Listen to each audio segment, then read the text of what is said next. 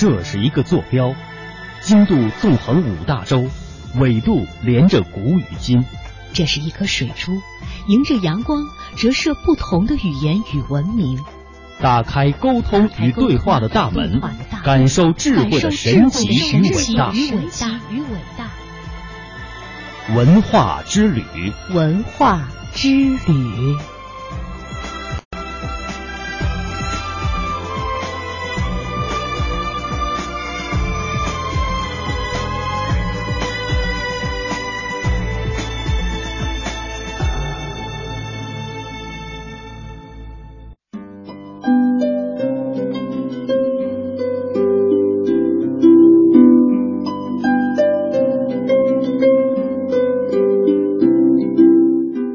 寻文化渊源，感受文化魅力。听众朋友，大家好，这里是中央人民广播电台香港之声数码广播三十二台的文化之旅节目，我是谢哲。大家好，我是曼斯。国歌是表现一个国家民族精神的歌曲，是被政府和人民认为能够代表该国家政府和人民意志的乐曲，是用来歌颂与鼓励一个民族的信心与凝聚力的。一般来说呢，它都会带有爱国主义色彩，唤起人们内心深处的国家情怀。每个人心中都有钟爱的一首歌，但是相信每个人心中最崇高、最神圣的一首歌，永远是留给国歌的。今天呢，我们就来一起说一说国歌的事儿。就在上周，中国女排姑娘们在香港上演了动人的一幕。女排大奖在香港站中国与泰国的赛前热身时。场地里突然奏响了中国国歌，此时以郎平为首的教练组和场内的队员们都很自觉地停下来，挺胸抬头目视国旗。看台上的观众也自发地站了起来。隔网而立的泰国女排此时也停止训练，站在原地。究竟是怎么样的一个情况呢？我们一起来听听中央电视台的报道。在上周世界女排大奖在香港站的赛场上，中国和泰国比赛前的热身环节，现场 DJ 不小心把国歌播出来了。这时候，中国女排很快停下动作，挺起身子，面朝球馆上方的国旗行注目礼。而球网另一边的泰国队员也停止了热身。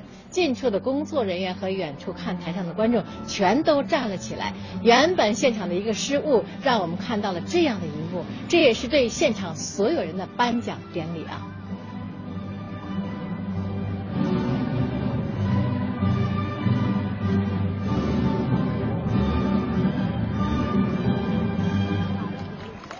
特别不想切断这个现场的掌声哈，出现这一幕呢，后来据分析是现场 DJ 不小心播播放了国歌，但是所有观众啊都很感谢这样的一处失误，因为它检验出了中国女排的爱国情怀。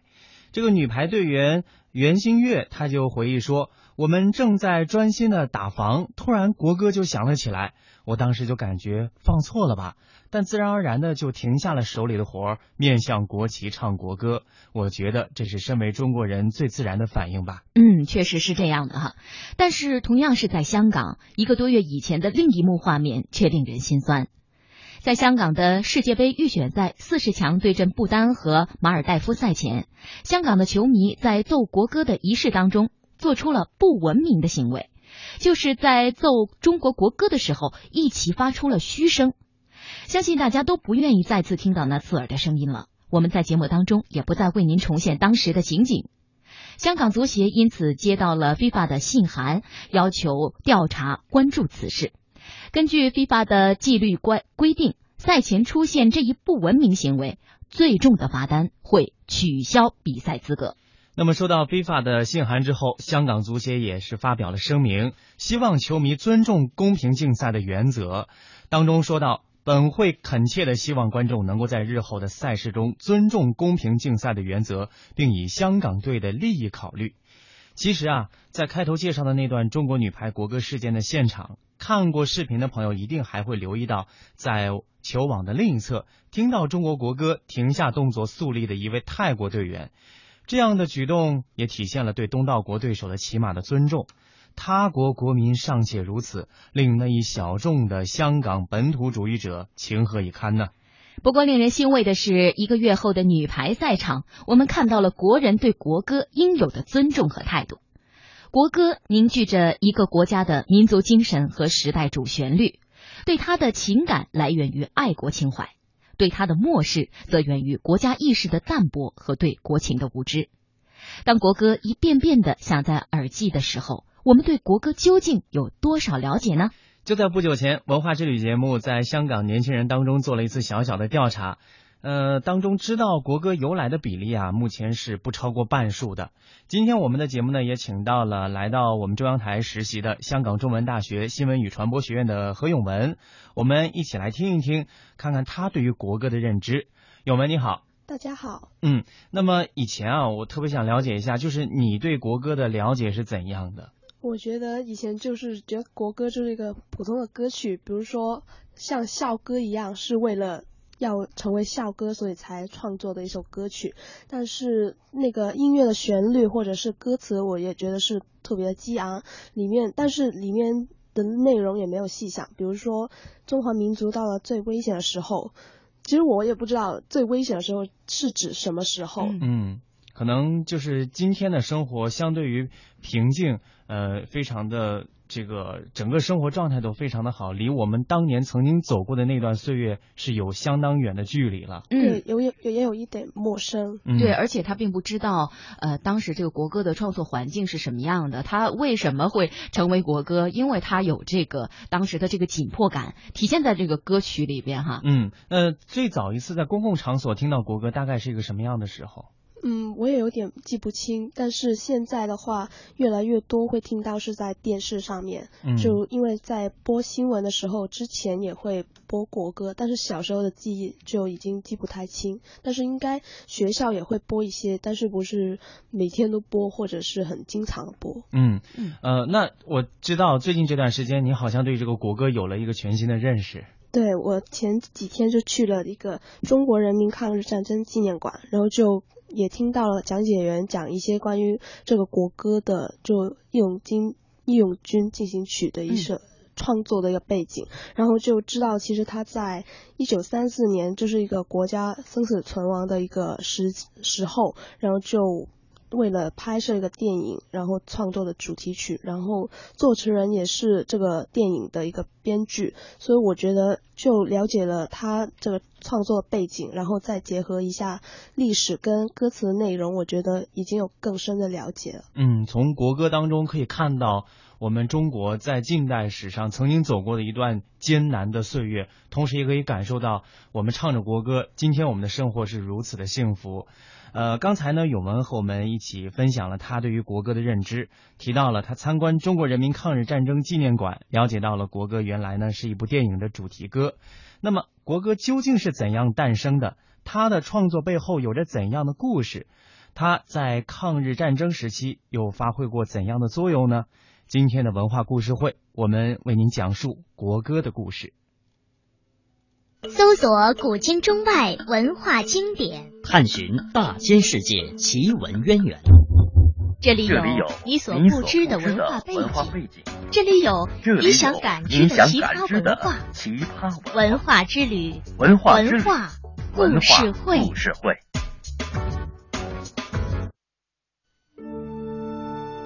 当日本人的枪炮声穿过东北三省，穿过上海、南京。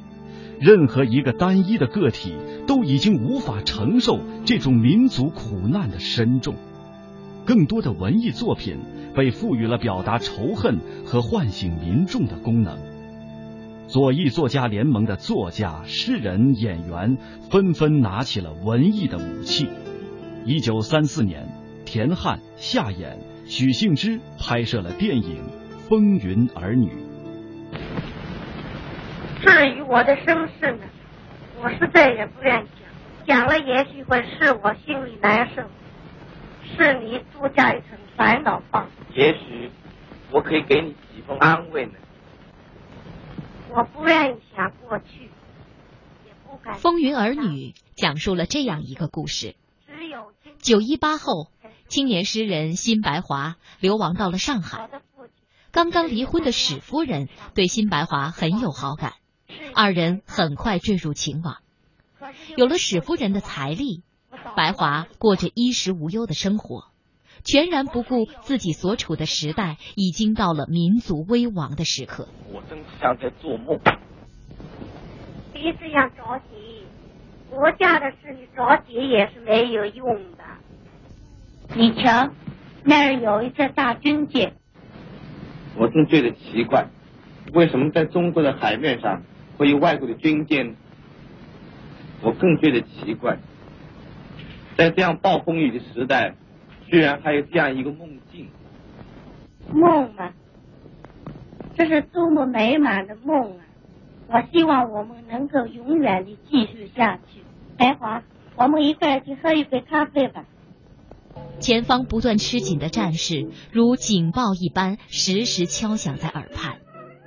诗人敏锐的直觉偶尔也会警醒自己，但是沉溺于安逸中的辛白华，以近乎掩耳盗铃的方式，把自己封闭在一个荒唐的梦境中，不问世事。什么？他已经死死了吗？这是他给你最后的一封信。得知挚友梁志夫在抗战中牺牲的消息，白华从温柔乡中惊醒。死去是为民族挣自由，为国家挣疆土。别，白华，希望你不要因为一个女人而放弃了防御长城的大志。勉励吧，我们的国民诗人，你的朋友，之父。梁志夫生前留给白华的信，如同一剂猛药，让白华看到了梁志夫生命之重，也看到了自己生命之轻。他仿佛听到了前方吹响的号角，毅然走向抗战前线。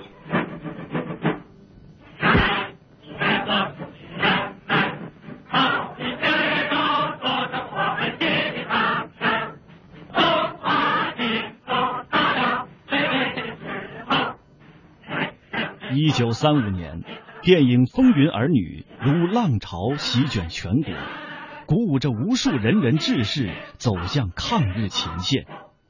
而影片中由田汉作词、聂耳作曲的《义勇军进行曲》也成为了时代的最强音，成为了中华人民共和国国歌。国歌破译了风云儿女的根，风云儿女。则是国歌的魂，他们拼复了那段冒着敌人的炮火前进的历史。今天，我们可以告慰国人，那些在风雨如晦的岁月里，为了一个古老民族的自由和复兴而赴汤蹈火的风云儿女，终于听到了强劲的国歌声。《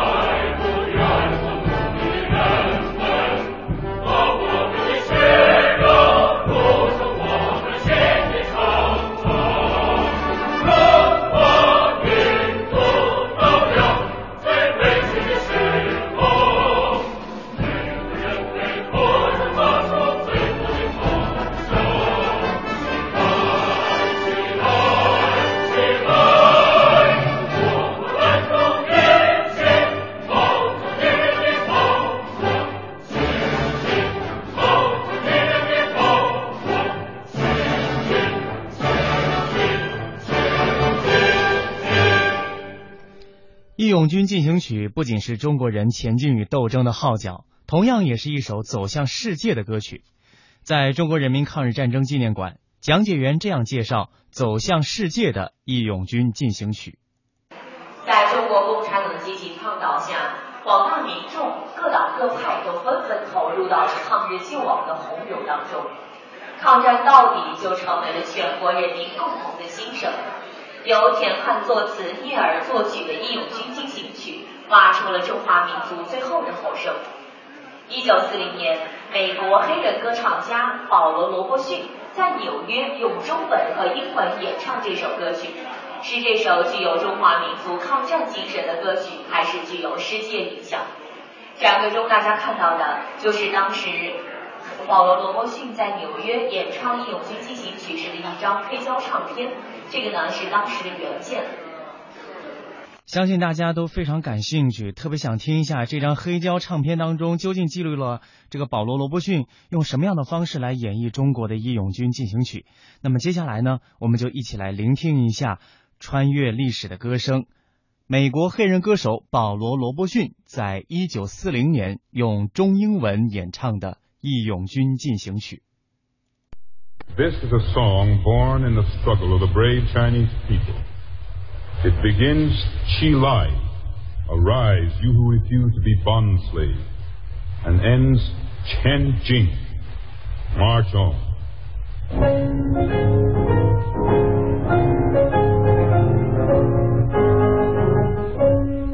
Chi Lai, 万做努力的人 们，把我们的血肉组成我们新的长城。中华民族到了最危险的时候，每个人被迫着发出最好的号声：起来，起来，起来！我们万众一心，冒着敌船的炮火前进，冒着敌船的炮火前进，前进，前进，进。Arise, you who refuse to be bond slaves. Let's stand up and fight for liberty and true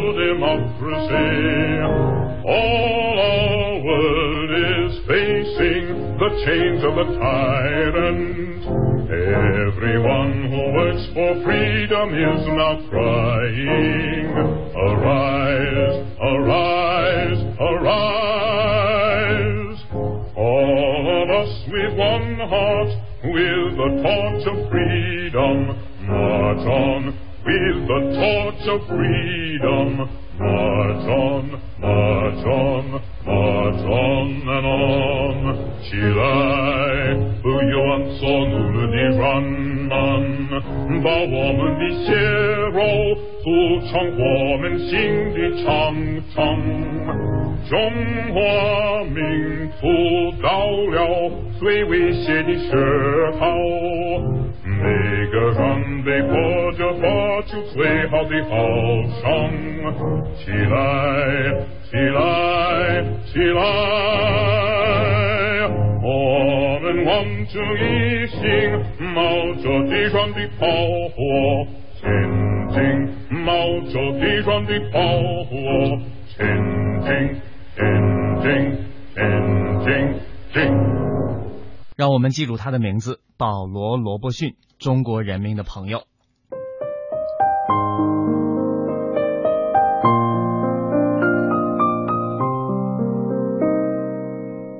一九四零年夏天，中国爱国青年、社会活动家刘良模被派赴美留学。他到美国的大中小城镇宣传中国人民的英勇抗战。在纽约。刘良模见到了被称为世界歌王的保罗·罗伯逊。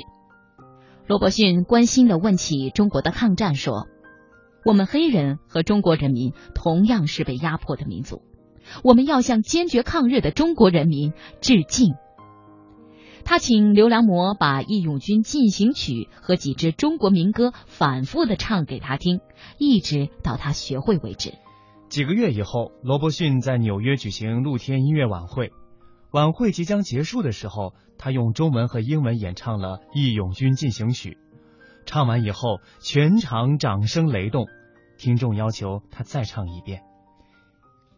起来，不愿做奴隶的人们，深深的打动了罗伯逊，因为他的母亲还有父亲都曾经是失去人身自由的黑奴。他父亲十五岁才从奴隶主手中逃跑出来。历尽千辛万苦，才到达美国北部，拿起武器参加了著名的南北战争。罗伯逊虽然摆脱了奴隶的身份，但仍面对严重的种族歧视。